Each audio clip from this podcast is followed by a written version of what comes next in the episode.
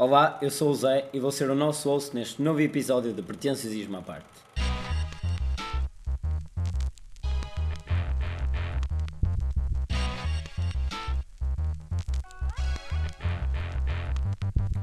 Para os interessados, este episódio está disponível no Castbox, Spotify e iTunes e no YouTube com componente visual. Eh, Vamos passar ao que interessa. Hoje no elenco temos o Miguel, Boas? o Pedro Olá. e o Daniel. Como é que é, pessoal? Já que nos estamos a aproximar do, do dia da passagem de ano eh, e não vamos só entrar num ano novo, como também vamos fechar uma, uma década inteira, hoje vamos falar do que para nós é o top 10 dos melhores filmes eh, da década, desta década. Eh, Miguel, queres começar? Sim. Eu não vou dizer por ordem específica, isto vai ser um bocado aleatório. O primeiro filme que eu vou falar é o First Reform. Ah, é um filme do Paul Schraber. Ahm, e ah, acho que foi um dos melhores filmes do ano passado e um dos melhores filmes deste, ah, desta década. Acho que é um filme muito bem escrito, um filme com um argumento muito forte. A cinematografia também está bastante forte, uh, assim como a, performance da grande parte dos atores. Pronto, olha, eu não vi o First Reform, não é o filme que me interessa, mas passo, passo eu a falar. Ahm, o primeiro filme que eu queria falar era. Queria começar por Portugal, queria falar do Cavalo Dinheiro. O Cavalo Dinheiro para mim foi uma revelação, eh, foi o o melhor filme que vi do Pedro Costa e é um filme art house absolutamente incrível, para além de ser um filme que introduz a uma temática muito importante que é a temática do colonialismo de uma forma muito subtil eh, e críptica. Acho que nunca cai na, na ideia de ser hum, uma crítica aos, aos brancos ou aos negros ou whatever. É, uma, é um tipo de filme que é universal porque se refere a uma ideia e utiliza uma, uma, uma personagem que é o Ventura, que participa em todos os filmes eh, relativos a essa temática do Pedro Costa e que, na minha opinião, faz um papel absolutamente eh, incrível. Uh, o primeiro filme que eu vou falar é o Mad Max Fury Road, do George Miller. Uh, eu já era um grande fã da, da série do Mad Max na altura em que ele fez os filmes com o Mel Gibson, uh, mas já os vi há bastante tempo e nem, nem- já nem me lembrava tanto da, da série quando vi o Mad Max Fury Road. Mas acho que é um filme excelente, tanto pelo, pela maneira como eles lidaram com os efeitos especiais e, com, e como usaram efeitos práticos, que eu acho que não se tinha visto assim tanto disso nesta década. E também gostei bastante da performance do Tom Hardy e da Charlize Theron no filme. E acho que o filme, em termos de um, de um filme que entretém alguém durante uma hora e meia, tipo, perfeito. Eu não encontrei assim grandes falhas no filme e, e foi, e foi um dos meus filmes favoritos da década. É assim, tan- tal como o Daniel, eh, eu também tenho o Mad Max na minha lista de melhores filmes da década. Acho que foi um dos filmes, não só um dos melhores filmes da década, mas também um dos mais influentes. Acho que já não víamos um filme de ação de- desse tipo de escala já há muito tempo. A ação é bem feita, os efeitos são práticos, a escala é enorme, está tudo bem feito. Nota-se que há muito trabalho de muita gente naquele filme é um filme que ficou incrível e que, tal como o Daniel disse, é um filme muito entertaining. Eu acho que, agora falando, fazendo um bocadinho de, de papel de advogado do diabo, como eu gosto de fazer sempre, eh, o Mad Max, e tivemos aqui quatro, três filmes, eh, se bem que, Miguel, tu também tens o Mad Max, não é? Sim, também tenho uma Ou seja, temos aqui três pessoas que puseram o Mad Max na, na sua lista top 10. Eu fui o único que não pus. Por acaso, no caso do Mad Max, é daquelas coisas que eu fiquei até à última para, para decidir se colocava ou não o Mad Max, porque acho que é um filme, um filme incrível. E aquilo que foi falado da, da questão dos efeitos práticos é, é muito importante. O facto de ter sido um filme que foi feito apenas com storyboards e praticamente sem um guião é uma coisa verdadeiramente incrível. No entanto, para mim, hum, o Mad Max acaba por não ser tão, tão importante e, eu me contra, contrapondo um bocadinho com aquilo que vocês possam argumentar, porque o Mad Max não define um género. O Mad Max é um filme que vem para dentro de um género, eh, traz um filme de ação como já não existia há muito tempo, mas ao mesmo tempo não vem trazer nada particularmente novo, apenas traz grande ação, como, como, como fazia falta, e, fa- e traz irreverência. Pá, mas se vocês pensarem, eh, ao longo da última década tem havido filmes muito bons de ação E o Mad Max não se só se destaca porque visualmente e em termos de efeitos é incrível, mas por exemplo, a história, a história é muito é fraca, a história é fraca, a história não, não, não dá uh, solidez ao filme. Na minha opinião, eu não sei se vocês concordam, eu, eu sei que vocês não concordam com isso, porque senão punham, não punham na, uhum, na, na uhum, vossa uhum, lista. Mas pelo menos para mim que vi o filme e, e acho que dei 4 estrelas e meia no Letterboxd uh, pá, é um filme que para mim fica às portas do top 10 exatamente por isso. É assim, eu pessoalmente consigo, consigo concordar com o teu ponto de vista.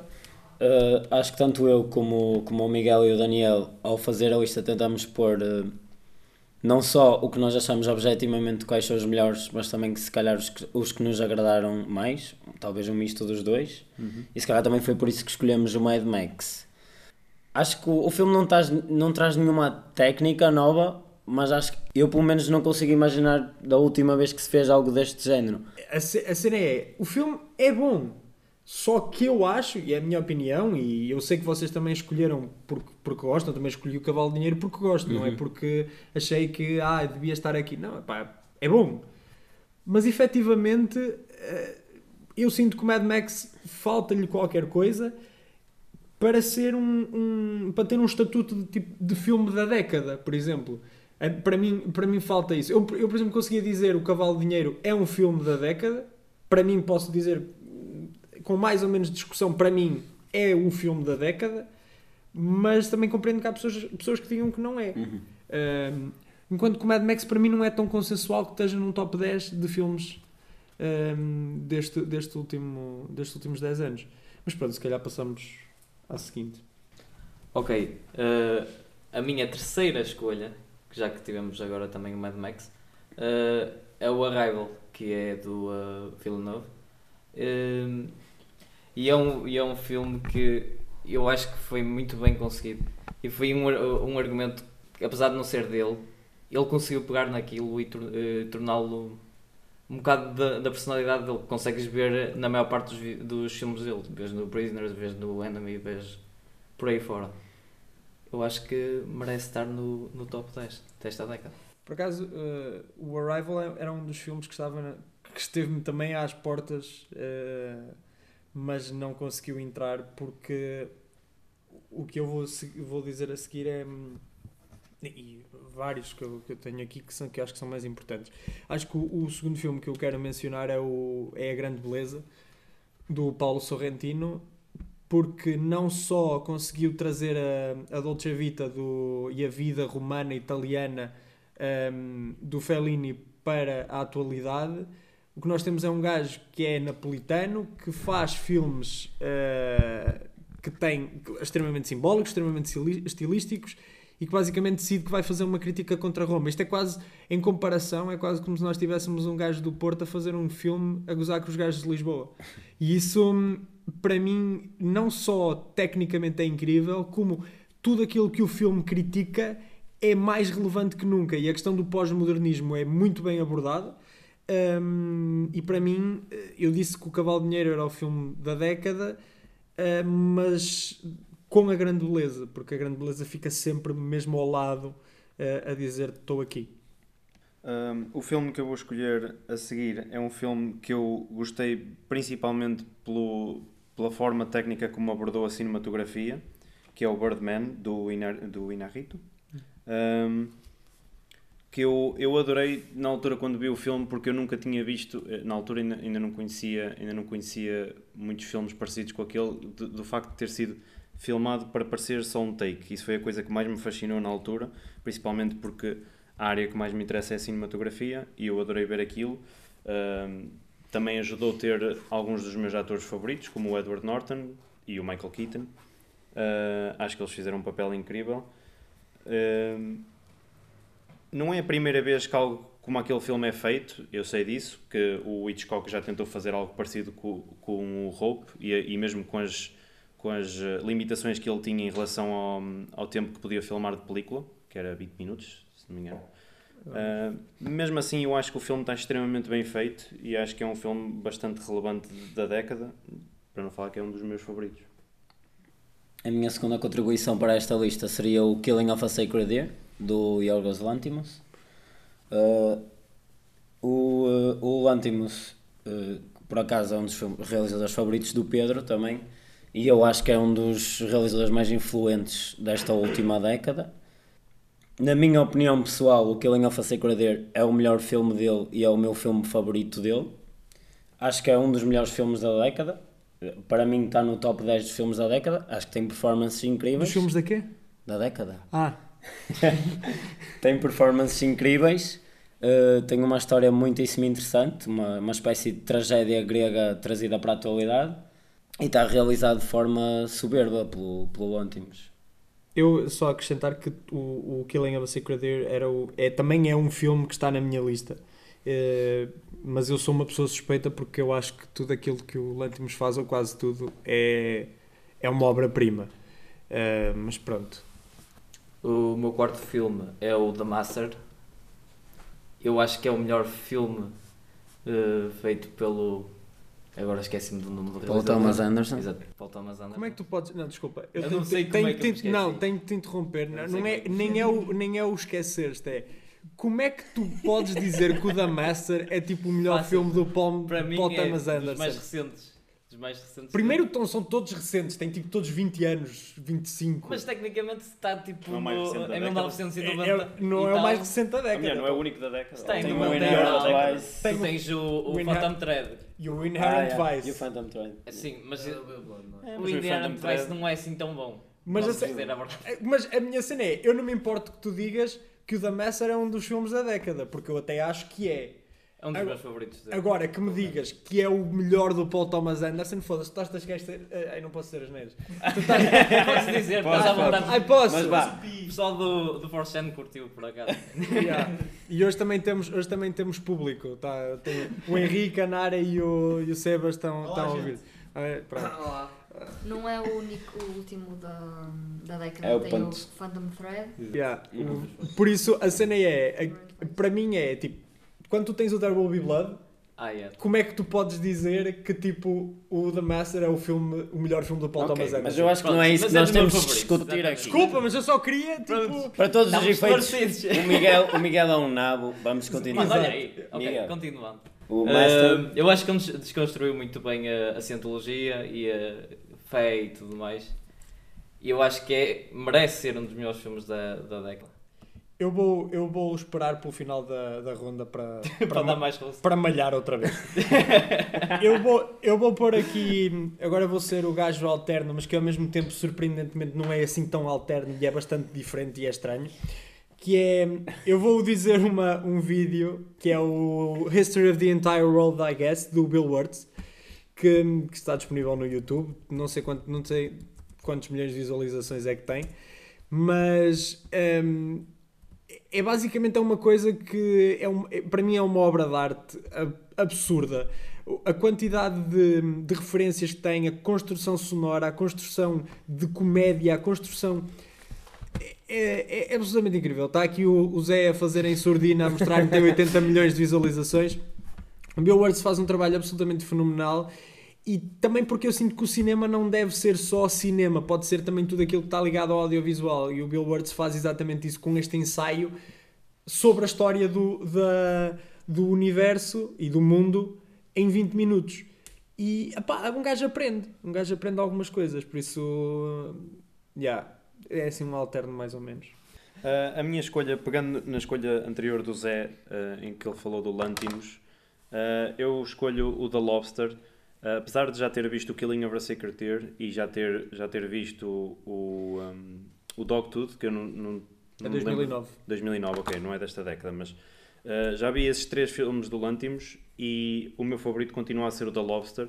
Não porque eu acho que o Killing of a Sacred Deer é mau, eu gosto bastante do filme, só que um, a estranheza que o Lantimos traz aos filmes, eu senti que naquele filme estava demais para aquilo que, que eu gosto. Ou seja, tem a ver com gosto pessoal e não com ser objetivo. Estava confuso, menino! Estava confusinho! Não é confuso, apenas é estranho. Ah, no, no The Lobster eu senti essa estranheza na mesma e senti que aquilo era Lantimos.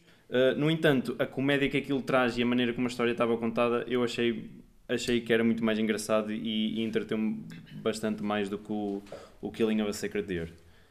achaste mais engraçadinho, não Sim, foi? é mais engraçadinho.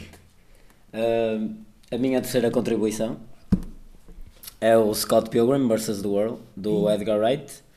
Uh, como o Pedro disse há um bocado para a escolha dele, esta escolha para mim também é bastante suspeita, porque o Edgar Wright é, é um dos meus realizadores favoritos e eu tenho uma, uma grande preferência pelo trabalho dele. Por acaso o Scott Pilgrim, especificamente nesta última década, uh, foi um dos três filmes que ele fez, também fez o Baby Driver e o The World's End. E se calhar... São todos o mesmo filme, no fundo? Não, não. não. Ah, ok. o Baby Driver se calhar até teve mais impacto, foi mais bem recebido, mas eu preferi, eu, eu pessoalmente prefiro o Scott Pilgrim, acho que foi um filme da década que foi, foi marcado, uh, na altura não foi tão bem recebido, mas eu acho que é um filme que fica, é aquele tipo de filme de culto, é um filme que, de género, basicamente. É um filme que mistura ficção científica com comédia, com fantasia, whatever. E eu acho que, para mim, foi, uma das melhores, foi um dos melhores filmes que eu vi esta década. Foi um dos que me entreteu mais. É um, tem um estilo muito próprio, mas é um estilo que se adequa muito àquela história específica. E, e eu acho que é um filme muito bom. Porque essa foi uma boa. Eu, eu não, não, me lembrava do Scott Pilgrim, mas de facto foi. Deve ser o único filme, ou dos poucos filmes do do Edgar Wright que eu consigo dizer, ok, este gajo é um gênio. Agora os outros é tipo. Até ele fazer o resto dos filmes e tu vês que são. Que são todos iguais. É tipo, ok, mano. Isso é discutível. Não, mas, mas pegando naquilo que o Zé disse, o, o Scott Pilgrim também está, também está na minha lista. Eu também achei um filme incrível na altura e achei também diferente daquilo, daquilo que eu tinha visto. Não que eu tivesse visto grande coisa, mas mas achei um filme incrível e. Oh, tanta autocomiseração, que fofinho. é, não, mas a, cena, do, a cena do, do Scott Pilgrim foi bem, foi bem sacada, gostei. Bem esgalhado. Foi bem esgalhado. Mas, mas eu não acabei, porque eu tenho que dar o roast ao Miguel. Oh, Miguel. é, não, estou na tanga. Mas o Damas era um grande filme, só que é, perde-se um bocadinho porque ali no meio ele. É, não ajuda o Philip Seymour Hoffman ter morrido um ou dois anos depois e ao mesmo tempo ter saído do Cinético Nova York ele passou assim um bocadinho under the radar, uhum. uh, mas é um filme mesmo muito bom, da Master. Desculpa, podes continuar. Oh, mas és um nabo, quero que saibas isso. isso não é uma novidade, mas continua. O quinto filme é o Locke, e eu ponho o Locke aqui por o quão diferente ele é e porque ele conseguiu fazer, só num local, ele conseguiu fazer um, um, um filme que eu, que eu achei entertaining Uh, só com uh, o Tom Hardy num carro a atender chamadas e ter as reações dele. Eu achei isso bastante interessante. é um favorito pessoal, é mais uma coisa pessoal do que um filme que seja ah, isto define a década de, dos 2010. Sim, pode não ser tanto isso, mas é um filme que fica um bocado connosco por causa da, da maneira como ele consegue fazer tanto com tão pouco. Exato. Também era um, uma das, das escolhas que eu queria que, que eu estava a ponderar, mas, mas acabei por não pôr porque tinha outros filmes que achava mais relevantes, mas esse também foi um dos que eu gostei mais. Eu vou dizer aqui um que é um bocadinho suspeito, e se vocês não virem, eu, eu nós estamos a fazer pela primeira vez um, um episódio em que estamos todos no mesmo espaço e temos estado os últimos dias, dois dias, a ver filmes e entramos no mundo do cinema do Uganda um, e do Hollywood. E eu, eu já vi o, o filme que eu vou dizer é o Who Killed Captain Alex, que é um filme de 2012. Epá, vejam o filme com a mente aberta, vejam o filme, contextualizem-se acerca do filme, porque, porque é que eu acho que é um dos filmes da década. Não é porque seja propriamente um primor técnico, porque não é. Não é porque seja um primor narrativo, porque não é. é, é porque simplesmente estamos a falar de pessoas que não têm dinheiro, vivem num gueto no Uganda, ou seja, vivem num gueto do terceiro mundo, que é ainda pior que um gueto normal, uh, e conseguem fazer cinema sem desculpas. E, e às vezes nós aqui entre. Nós estamos todos a estudar e, e queremos todos seguir a área do, do audiovisual, e às vezes uh, pá, olhamos para aquilo e dizemos: esta gente com tão pouco consegue fazer filmes que chegam a milhões de pessoas porque é que nós continuamos em casa a fazer podcasts. E acho que acho que era, era acho que é uma inspiração porque, porque ele, para mim eles são uma inspiração e para mim é um dos filmes da década. Um, o próximo filme que eu vou falar foi é um filme do um, do Nicholas. Eu nunca sei dizer o nome dele. Nicholas Sparks. Nicholas Winding Nicolas Refn. Cage. Não. Nicholas- Nicolas Cage também era fixe. Nicholas Winding Refn. É, Chama-lhe é, chama-lhe o é, NWR, que é assim que ele assina agora. Que é uh, o Drive. Uh, Estava a ponderar escolher o Only God Forgives, mas. Mas achaste que era muito punhetas. Era, era. Era muito um punhetas. Não, mas o Driver é um, é um filme incrível. É um filme que eu acho que, em termos de, de cinematografia, é lindíssimo e foi uma das, uma das razões que eu gostei tanto do filme. Mas também acho que, em, em termos da história, é bastante competente e o, o acting do Ryan Gosling também está bastante fixe. Que acting, meu. Ele está só parado a Ah, o olhar acting, para sítios. O acting do Ryan Gosling é sempre o mesmo, Sim, mas sim, funciona, sim. que é ele olhar intensamente para qualquer coisa. Olhar, olhar intensamente para qualquer coisa, gosto. Espera, isso é o First Man, não é? Exato, exato. Isso é de todos os filmes. Todos os filmes Ryan Gosling. Por acaso estão a lembrar o Lars and the Real Girl, é exatamente isso, é ele olhar intensamente para coisas, faz todo sentido. Isso por acaso, pelo trailer, não me parecia isso, parecia-me um bocadinho mais. Não, mas tens muito olhar intenso para coisas. Ok, pronto. Muito bem. Uh, a minha quarta escolha é, do, é o Whiplash, do Damien Chazelle. É um filme que, que eu também acho muito interessante. É, é o, foi o primeiro filme do Damien Chazelle, a primeira longa, porque ele já tinha feito uma curta. Não sei se fez duas, também não interessa. Fez uma curta a vender o Whiplash. Sim, basicamente. Por isso. E, uh, e seguiu a curta com a longa do Whiplash. Uh, foi um filme que, que veio do nada e que acho que marcou bastante a década. Tem uma das melhores performances da década, facilmente, para mim, obviamente, que é a do J.K. Simmons, Mas é melhor daqui? dos últimos 10 anos. Ah,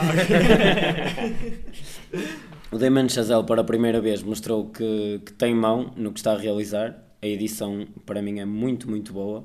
A última cena continua a ser, provavelmente, uma das cenas mais icónicas destes últimos 10 anos. Mais bem editadas. e mais bem editada. E, eh, e pronto. Mas é, é engraçado que falas do Whiplash. Eu, eu, eu lembro-me no ano do Whiplash saiu o Whiplash e o Birdman e eu era completamente louco pelo Birdman e curiosamente ao longo do tempo o Whiplash tem se transformado muito mais num favorito pessoal do que o, o Birdman. Apesar de eu achar que o Damien Chazelle devia ter parado de fazer filmes Sim, de acordo. no- quando, Sim, sim. quando fez, porque esquece, tanto o La La Land como o, como o First Man, então o First Man, minha Nossa Senhora, eh, são, são filmes absolutamente, tipo, não são medíocres, mas quer dizer, por aquele dinheiro são medíocres. Não falas assim do filme favorito do Miguel. Oh, Olha aí. ele até tem uma tatuagem. Eu tenho uma tatuagem de First Man. O, o Damon Chazelle fazia melhores filmes quando não tinha dinheiro, Exato, basicamente. yeah, e, e isso diz muito. Por isso é que eu acho que devem ver filmes do Uganda. Bom segue. O ganda ouro. Eh, eu vou dizer aqui Uma o, o The muito Witch. buscada. ok. E o The Witch. A Nara é do- está toda tola no Que é backline. Robert Eggers, que é aqui o realizador favorito da, da Nara. Também só conhece pai 3 ou Já agora, a Nara Só tem dois um filmes. A só Nara- tem dois filmes. Ainda não vi o segundo, já para, agora. para, conte- para contexto, a Nara é a namorada do Henrique, por isso, yeah. é só para o pessoal Já ter um bocado de contexto. Olá. É só para os três, Olá. para os três espectadores saberem. Exato. yeah, nós depois daqui a bocado vamos fazer um filme. Diz, Miguel.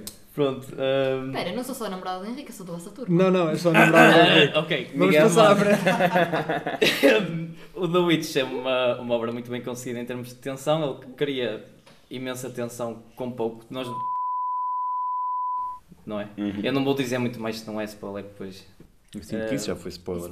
Já foi um spoiler. Já foi um spoiler porque tem. Volta é para The Witch. Eu acho que merece estar nos melhores filmes de 2010 a 2019.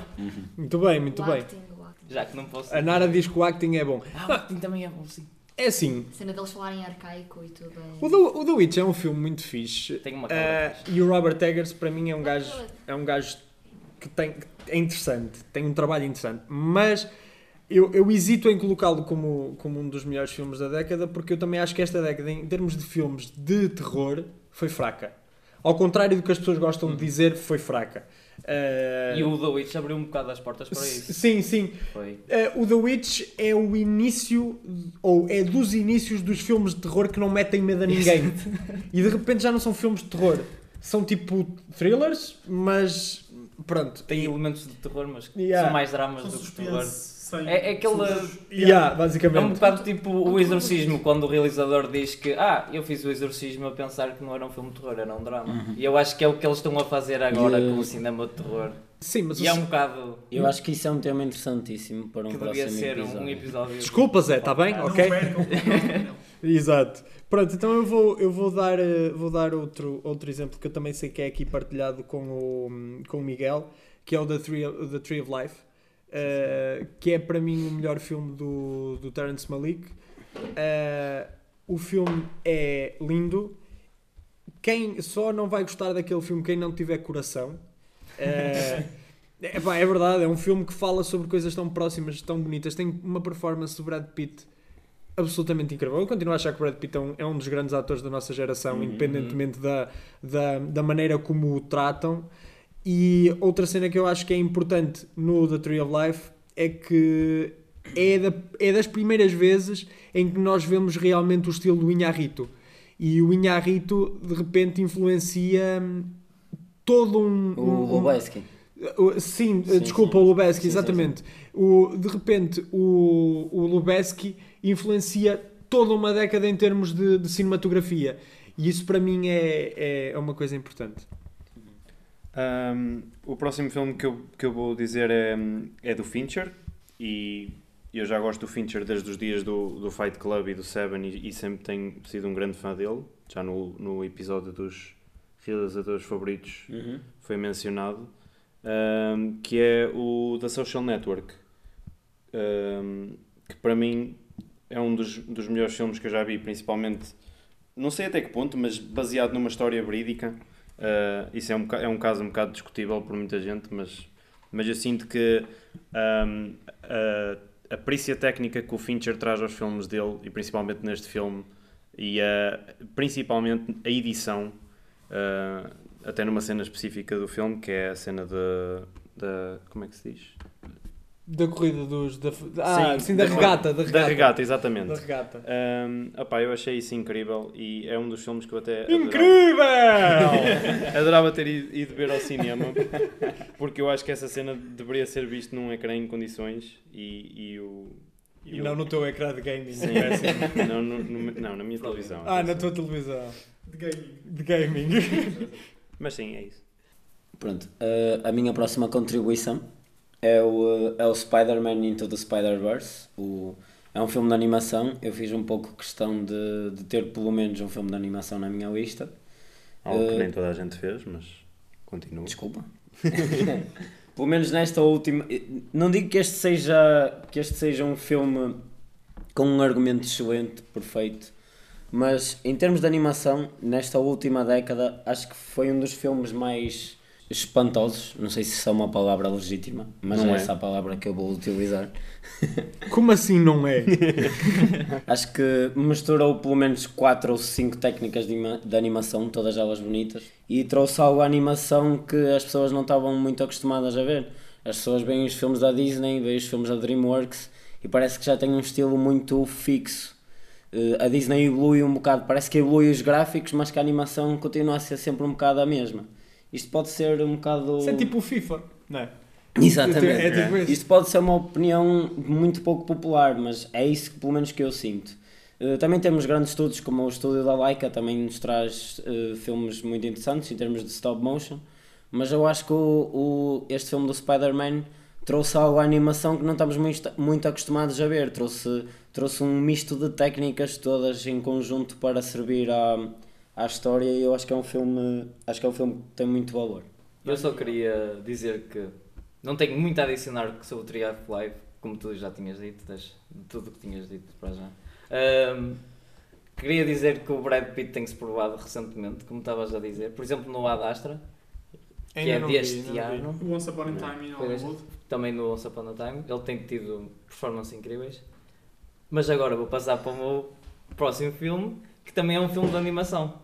Neste caso é um stop motion, é o Kubo. E eu acho que é provavelmente um dos melhores filmes de stop motion dos últimos anos. Pelo menos E dos nem- últimos 10, não é? Dos, pelo menos dos últimos 10, digamos assim também. Não só dos últimos 10, eu provavelmente adicionava desde o início do, deste século. Vamos assim puxar aí a, a, a brasa para a sardinha para ficar mais dramático, mas podemos avançar. Ok, eu eh, odeio animação, therefore eu não tenho filmes de animação. Acho que tipo não precisas de bonecos quando tens pessoas. Eh, independentemente do que vocês têm a dizer acerca disso, Muito boa opinião. eh, Partilho da opinião do Pedro, apesar de não ser tão extremista, mas, mas eh, consigo gostar pontualmente de animação, mas não coloquei nenhum filme de animação.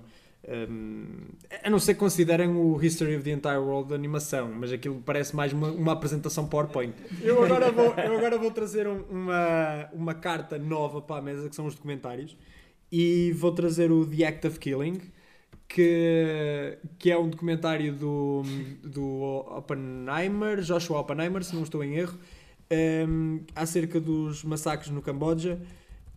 Um, é um filme longo, é um filme estranho, é um filme que fazer aquilo é um ato de, de coragem. Respeito imenso o Joshua Oppenheimer por ter por tê-lo feito e sinto-me menos e foi um filme que no final me fez sentir mal comigo próprio por conseguir sentir empatia por alguém que tinha morto milhares de pessoas. Mas é isso que o filme faz. O filme apresenta uma personagem que é o Anwar Congo e, e diz: Ok, tens aqui esta personagem e agora relaciona-te com ela. Só para dizer que o filme é bom, é é bem realizado e os produtores, os produtores do, do, do filme, um deles é o Werner Herzog. eh, e o, o Errol Morris que fez um filme como, que é o The Thin Blue Line também é um documentário muito muito bom e, e recomendo por isso, yeah. Uh, o filme que eu vou falar é o Blade Runner 2049, uh, sendo o primeiro Blade Runner um dos meus filmes favoritos, apesar de ter visto há relativamente pouco tempo. Uh, o, o universo do Blade Runner e a, a estética que o filme tem, e principalmente a banda sonora do Vangelis, claro. Um, Ganda é, Vangelis. Ganda Vangelis. Nosso pai. É, é, foi, é um dos meus filmes favoritos e apesar de que eu acho que o, o Blade Runner 2049 não conseguiu chegar aos pés do primeiro Blade Runner, um, foi, O Hans Zimmer não é o Vangelis, não é? Pois, exatamente, mas continua, Mas não continua é a aquele ser que o, faz sempre a mesma banda, a mesma banda É, é continua a ser o Hans Zimmer. Um, e claro, o, o clássico acting do Ryan Gosling. Tu tens uma panca com o Ryan Gosling, não tipo... É Não, eu apenas- Eu, Gosling. eu, eu gosto do- dos filmes em que o Ryan Gosling está, mas é coincidência o Ryan Gosling estar lá, porque eu não gosto deles por causa de estarem Olha, lá o Ryan Gosling. Ao menos não gostas do First Man. Era o que eu Sim. ia perguntar Não gosto do a First Man. Não, ele gosta dos filmes porque, como ele é um gajo que gosta de ver, o Ryan Gosling passa o filme todo a ver. Então ele que assim consegue ver mais. Claro. Eu acho que esta é a Estás a lógica. ver a partir do. do... Uh, Yeah. esta opção para mim também é um pouco suspeita, porque também é um dos meus realizadores uh, favoritos. Uh, é o Handmaiden, do Park Chan-wook. Uh, o Handmaiden é um filme sul-coreano. Surpresa. Surpresa. Obrigado. Obrigado pelo comentário. Parece que está aí, mano. Uh, fora o facto de eu ter uma afinidade especial por filmes sul-coreanos, eu acho que o, o Park Chan-wook é um dos melhores realizadores, não digo desta década, digo a partir de 2000. Acho que o Old Boy provavelmente é um dos filmes mais importantes deste, deste século. E o, um, o Pedro provavelmente pode achar discutível, mas isso é uma discussão para mais tarde. Não, por acaso, por acaso concordo com o Old Boy. Não Ok, concordo nada obrigado. com o Animated. Ok, ok. Uh, o Handmaiden é, o, é o, um dos únicos filmes que ele fez uh, nesta década. Eu acho que é um filme muito bom. Uh, o Pedro está aqui a dizer que não concorda. Uh, para mim, pessoalmente, eu acho que é muito bom. Acho que é um realizador que, também com uma visão muito, muito estilística e muito pessoal de como fazer filmes. E acho que, acho que é um filme muito bom com o estilo dele. Acho que tem performances muito boas. A, a- para mim, a narrativa é, é muito interessante. A realização é incrível. E, uh, e foi um dos- Incrível! foi um dos melhores filmes que eu vi dos últimos, eh, dos últimos 10 anos. Epá, eu, eu, eu- desculpa, eu sou sempre eu que comento, vocês são todos uns conas e não gostam de falar. Eh, mas estamos a fazer um podcast, o que é estranho. Mas de qualquer das formas, eh, o, o Handmaiden para mim tem um- uma cena que pá, não é um filme que. Eu não me lembro sobre o que é que é o filme. O que é que eu me lembro? Lembro-me que tinham gajas a comerem-se. E, e provavelmente é isso que tu te lembras e és um porco. e és um porco. De qualquer das formas, é um filme que eu, tipo, eu consigo reconhecer o mérito técnico, mas é bué passable. É um filme que, pelo menos para mim, foi bué tipo, ah, ok, é o Handmaiden. Tava... Por acaso, é assim, vi, vi com outra pessoa, essa pessoa adorou, e eu fiquei tipo, ok, o filme é giro, mas não consegue. Não, para mim, até agora, foi dos filmes. eh, Desculpa, Zé, mas foi provavelmente o filme mais irrelevante eh, desta década que foi dito. E eu gosto de mandar assim. Ok, elogios. obrigado. obrigado, Tirando obrigado. todas aquelas que tem o Ryan Gosling. Até o First Man. até o First Man. Não, estou a gozar. O First Man é mesmo. Ah. Está a ver. Vai, E só, só uma Elsa. parte, eu não posso comentar num filme que não vi, certo? Tu podes comentar o que tu quiseres. Pronto. Mas eu também não vi. Pela premissa, podes dizer que é mau. Mas eu nem esqueci a premissa. Oh mano, tem gajas a comerem-se. É assim, nunca pode ser mau. Claro. Deve ser fixe. Ai, desculpem, isto é, isto é bué- Se calhar é spoiler. Não. Não. Isso é muito controverso. Não, e podes o que eu estou a dizer é muito patriarcal, desculpem. Uhum. Eh, Ah, ok. Desculpem, eu. Agora Zé é Pak John Wook. Park. Pak. Ainda bem que temos. Ok. Ainda bem que temos a nossa Ok. Consultoria de... consultoria Weave. Park é só a forma eles têm para escrever na nossa língua, mas não tem F, nem. Ah, tá Ah. bem. Ok. Ok, não. Oh, ok. Vai, Miguel, vamos. Miguel. Mais uma ronda de cringe, vamos lá. Let's go. O, o meu próximo filme é o Mandy, que é um filme muito estranho. tal como eu. Eh, e é um filme do Panos Cosmatos. É, é um filme muito underrated. Pá, ninguém se chama Panos Cosmatos. ninguém ninguém É se chama. estranho, Um não é? com Mas é, é mesmo o nome dele, porque o pai dele também se chama- não se chama Panos Cosmatos, mas Cosmatos, Cosmatos. É, acho que ele, ele tem ascendência grega. É, uma coisa assim. É um filme muito underrated. Merecia ter sido nomeado para os Oscars. Merecia. Se dermos valor aos Oscars, obviamente. Nós tivemos um episódio sobre isso. À frente. Não. Ah, e pronto, podemos passar. O Black Panther mereceu mais. Ah, não, o Black Panther foi top. Não, o, o Mandy é um filme top. E quanto mais não seja pelo Nicolas Cage, eh, poder, poder ser o Nicolas Cage pela primeira vez em muito tempo. E isso, isso para mim, o Mandy. Eu quando vi a tua lista pensei, porra, esqueci-me do Mandy. Eh, mas olha, agora já estava e era tarde demais. Eh, pronto, o próximo filme que eu vou falar é o filme mais alterno que eu tenho nesta, nesta lista. Provavelmente não encontram cópias eh, online de boa qualidade, acho que há no YouTube. Eh, Não tenho a certeza, mas também está barato no FNAC, custa tipo 5 euros ou lá o que é, que se chama Le 4 Volte. As 4 voltas. Um, é, um, é, é um filme italiano de 2011. Uh, basicamente é uma espécie de documentário uh, ficcionado, porque é uma ficção, mas parece um documentário. É uma cena estranha e basicamente é acerca de, um- de uma, de uma aldeia e da, da vida nessa aldeia. Um, eu, eu recentemente só. Este, este aqui é um pequeno inter, intermezzo que, que faz, faz sentido para o que eu estou a dizer, que é.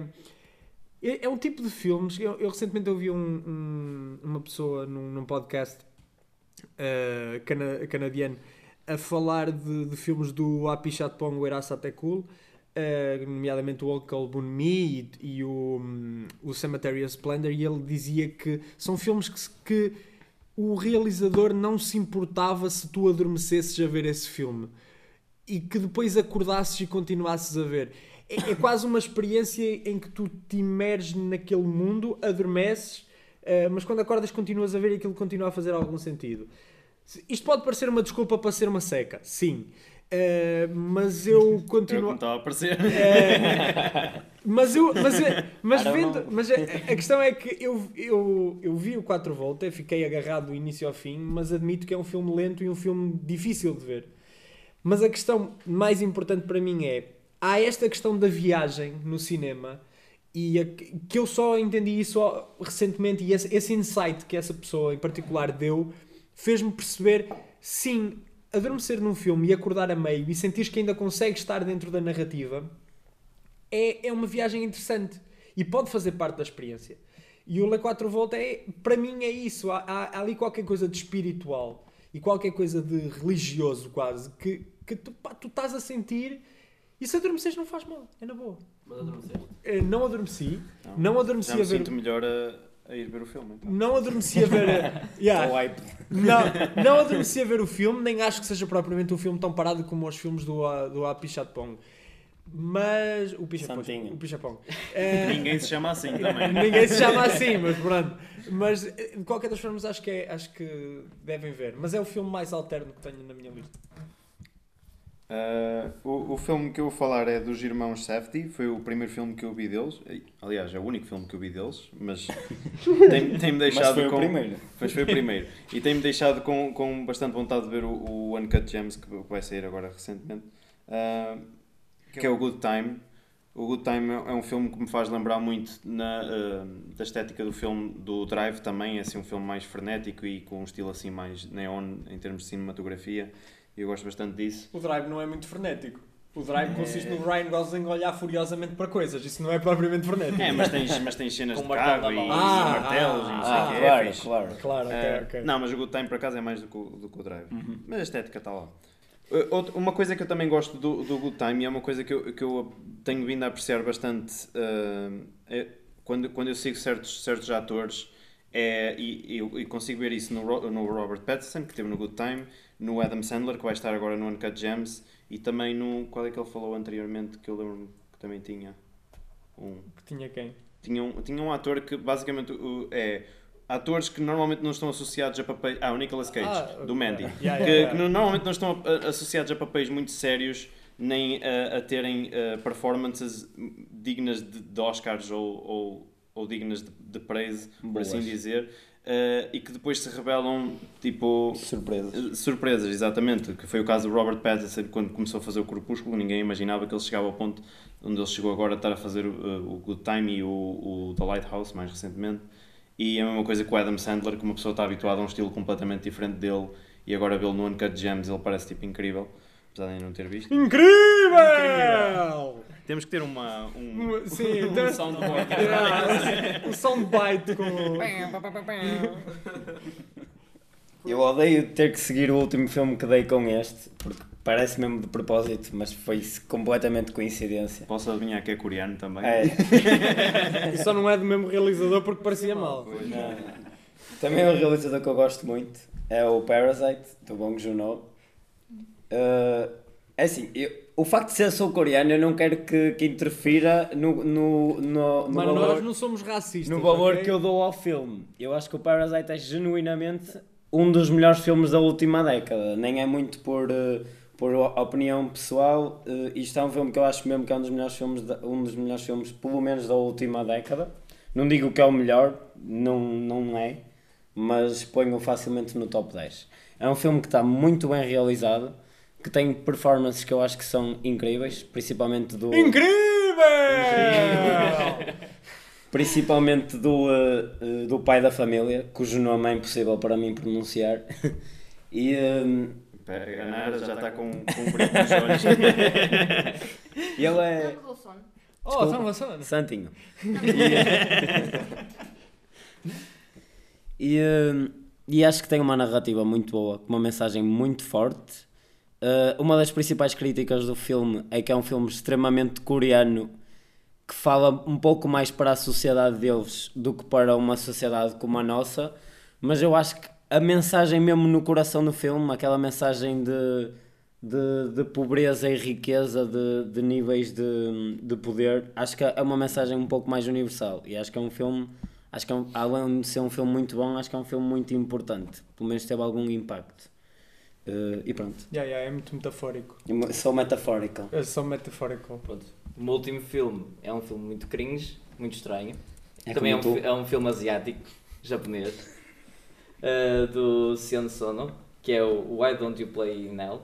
Um, e é basicamente um filme muito self-aware sobre. Uh, que transpira-te um bocado do que é que é o, o, o cinema no Japão e a indústria do cinema em geral. E eu recomendo a toda a gente, nós vimos, vimos ontem, acabámos hoje. Um, Yeah. É recente. e eh, toda a gente É recente. e houve tá uma fresco. reação muito para forte a ver esse filme. Ainda está Tipo, Sim, sim. Foi muito bom e eh, eu agora passo para, para o Pedro. Eh, não, o- e- esse é o, o penúltimo filme da minha lista. Eu, para mim, foi uma viagem ab- absolutamente incrível. O Sion Sono é um gênio. Pá, aquilo, aquilo é absurdo. O Tarantino é um menino. O Tarantino queria ser o Sion Sono e não consegue. Não consegue de todo. Eh, é um filme que, como tu já disseste muito bem, é muito meta, é muito crítico e ao mesmo tempo é extremamente divertido e over the top. Exato. Pá, há uma mão de cepada a bater uma punheta. Para mim, isso é tipo incrível, meu. Incrível!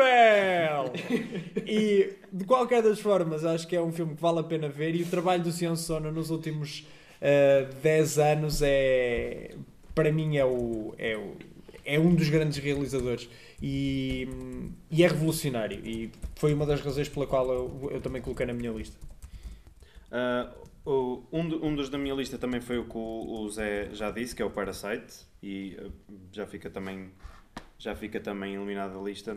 Ah, eu acho que o Parasite é um, é um dos, dos melhores filmes que eu já vi esta década, Ah, apesar de se calhar tipo, não, não gostar tanto como outros filmes daqui, mais por causa da maneira como, como abordou o fim. Ah, acho que o fim foi demasiado e que não se deveria ter estendido tanto tempo e foi o, o que, o que prejudicou um bocado o filme. Mas o, o último filme que eu queria, que eu queria dizer da minha, da minha lista é o Prisoners, do Villeneuve, que hum, eu adorei o filme na altura que vi, não só porque, porque gosto da, da temática de, de assim, investigação criminal, por assim dizer, e de pessoas desaparecidas, e acho, acho que é um thriller, é um thriller engraçado. Ah, gostei bastante da, da performance do Hugh Jackman e do Jake Gyllenhaal, apesar que o Jake Gyllenhaal tem um tique do olho que é um bocado distrativo, mas, mas, mas passa na mesma. Ah, Passa. Digo, hum, ao, contrário, ao contrário do Pedro, não achei o fim assim tão O mau. fim é péssimo! o fim é tipo a pior merda de sempre! Exagero. É muito mau! É muito mau! É, Eu, tipo, eu não é gostei assim do tão fim. é Eu muito mau! Eu gostei do fim. E, eh, e pronto, é assim que concluo a minha lista, com o Pedro a gritar com É, o não, último. é sério, é tão mau. É, é- é- o, o final é mesmo. O filme, o filme podia ser facilmente, por exemplo, um 4,5 ou um 5 e baixa basicamente uma estrela apenas porque decide fazer, deixar interpretações em aberto quando não há interpretações para serem tidas. Era claro o filme. O filme tinha dito o que é que era preciso dizer. O filme tinha construído a rima perfeita em termos de, de- de história e em termos de guião. E estraga tudo porque quer arranjar alguma coisa para dar às pessoas. E essa merda tira-me do sério, meu. Isso parece. eu- o Villeneuve é genial, mas deu uma de Nolan. E não, eu não consigo respeitar isso. Desculpem. E vocês são todos uns idiotas. E com isso eu digo que o meu próximo filme é o Inception. Não, estou na ataque. Jesus! Flashbacks da guerra agora. Uh, mas ser paprika, não era? o meu próximo filme também, eu não sei se é algo que tu pessoalmente, Pedro, vais gostar, mas eu vou dizer o, pro- meu próximo filme é o Django, do Tarantino. Uh, eu, para mim, pessoalmente, e também é um filme que eu já não revejo há muito tempo. Na altura que saiu, uh, para mim foi uma coisa maior do que se calhar é agora. Mesmo assim, acho que, é, acho que é um dos melhores filmes da década, é um dos filmes mais bem, bem construídos da década. Tem, eh, tem algumas performances incríveis. eh, a do Leonardo DiCaprio. Leonardo DiCaprio às vezes é um pouco overrated. Acho que naquele filme específico é uma performance que eu adoro. É uma performance muito boa. O Christoph Waltz é, é consistente apenas, mas é o Christoph Waltz. Não precisa de se esforçar muito porque ele por si é incrível. Estou a brincar, pessoal. Parece que faz sempre a mesma personagem em todos os filmes. Mas é ok. fixe. Não, tô- Como Samuel L. Jackson. Por acaso, É. não, eu pensar no Samuel L. Jackson. Que é sempre... Também aparece no filme. Pudera. Acho que é um filme que está bem, acho que tá- é um filme que está bem realizado. É um filme é um filme que é muito tem muitos diálogos, mas são diálogos que eu acho interessantes, mas que entendo para muita gente pode ser um pouco aborrecido e um pouco longo demais. Eh, As cenas de ação estão muito bem realizadas. Para mim, a- a- a- o terceiro ato, o final do filme, tipo, é muito satisfatório. É uma cena que eu gosto muito de ver porque é só divertida de ver. Eh, e, hum, e acho que foi um dos melhores filmes da década. Pronto, eh, para terminar, também o meu é, é também um vídeo que está disponível no YouTube, que é o This House Has People in It. É realizado pelo Alan Resnick, é, que para mim é um gênio da comédia. eh, principalmente porque o que eu acho que eu acho que ele faz comédia, mas a maior parte das pessoas acham só que ele é atrasado mental. Justo, aceito. É uma crítica perfeitamente normal. Eh, ele tem um tipo de hum, tem um tipo de humor muito negro, muito muito estranho Eh, mas porquê é que eu falo deste, deste trabalho em particular? Não, eu falo deste trabalho em particular porque este trabalho é quase um creepypasta eh, ou uma piada elaborada que foi muito longe e acaba por ser um trabalho multimédia, porque não só há um vídeo, como há um site, como há eh, outros vídeos dentro desse site, como há outros vídeos dentro da Adult Swim que remetem para o This House Has People in It. Há vídeos de duas ou três horas a explicar o que é que é este, o que é que é este vídeo. E para mim é a definição de trabalho eh, cinematográfico que eh, empurra as barreiras do cinema para a frente, porque de repente nós não estamos a falar só do, pro- do projeto audiovisual, estamos a falar de tudo aquilo que o envolve. E então, eh, esse para mim é um dos grandes avanços da, da década e, é- é- e, e a ideia de que o cinema é finalmente uma arte multidisciplinar e nesse aspecto é- acho que este trabalho é, é absolutamente incrível. A primeira vez que o vi fiquei completamente estarrecido. Uh, foi, foi, estranhíssimo, mas ao mesmo tempo foi- vejam, a sério, é uma experiência e depois procurem um pouco sobre o filme. Eu acho que puxa muito isso, porque tu vês aquilo e tu automaticamente ficas: o que é que se passou aqui? Eu não estou a entender nada. E de repente estás a ver uma versão de duas horas, que são vários vídeos compilados, mesmo por ordem cronológica, e tu ficas tipo: what the fuck?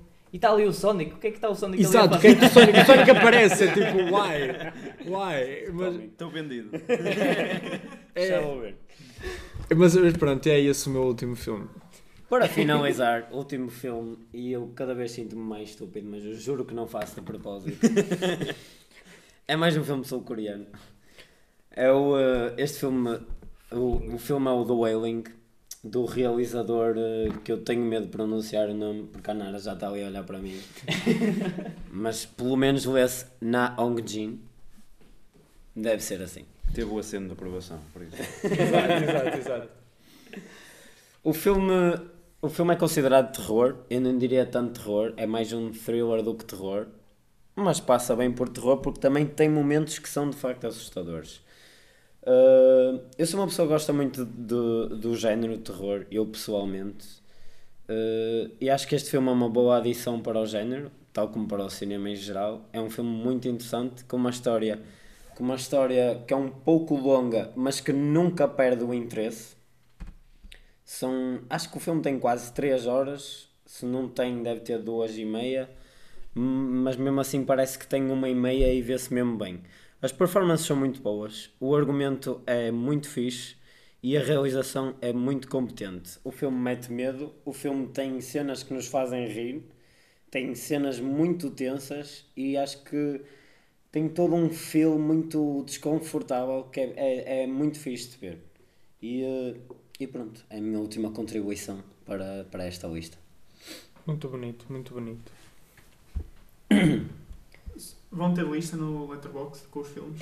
Sim, ainda bem que perguntas, Henrique. Sim, na descrição deste vídeo ou na descrição deste podcast poderão encontrar as listas. Não se esqueçam de meter música aqui. Incrível! Incrível. Obrigado, Sebastião. Uh, só para finalizar, uh, queria-vos perguntar se têm alguma recomendação para o nosso público, algum filme que viram recentemente ou que simplesmente viram no Tipo os 10 geral. filmes que acabaram de E há comentar tipo os esta 10 filmes, exatamente, tipo os 10 Acho que filmes. já Querem- servem como Se condição. quiserem adicionar um muito rebuscado e nada relacionado Já com uma lista de isso. tamanha qualidade. Ou Sim. seja, isto é, isto é Isto agora a oportunidade para dizermos filmes horríveis. Sim, basicamente tu Daniel, tu Daniel que gostas de filmes de merda, é esta a tua oportunidade, aproveita, go for it, vai. É a tua, mano.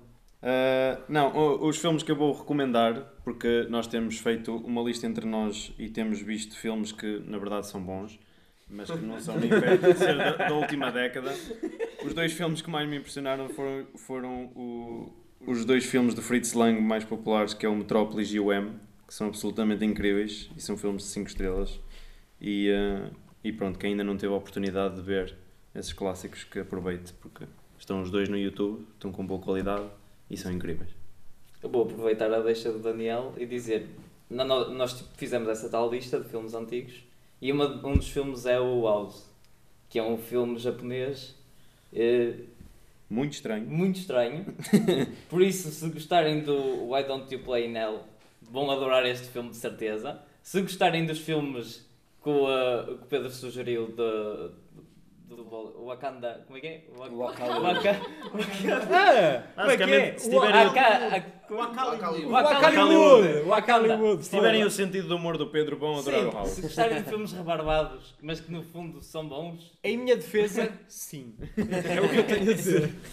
Pedro, Não, eu não tenho. Eu, já, eu, eu acabei de dar 10, 10, 10 dicas. Eu não quero dizer mais nada. Pá, se vocês virem os 10 filmes que eu, que eu disse, as três pessoas que nos estão a ouvir, eh, ou as duas que nos estão a ouvir agora, eh, porque entretanto alguém já deve ter ido dormir porque ninguém atura esta merda durante uma hora e tal.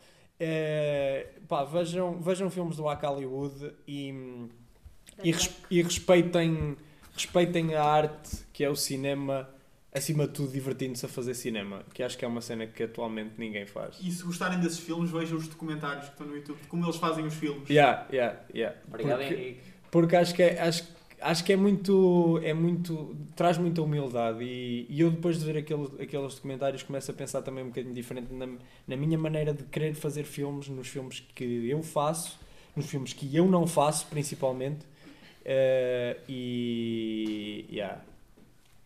E nós podíamos estar a fazer um filme em vez de estarmos a fazer um podcast. Yeah, nós decidimos vir fazer um podcast. pronto, vamos então acabar o podcast e vamos fazer um filme. Foi um prazer, senhores espectadores, foi um prazer, senhores contribuidores para este podcast. Tivemos público. Voltamos eh, numa próxima vez com uma nova discussão. Espero que tenham gostado do episódio. Se gostaram, continuem a acompanhar.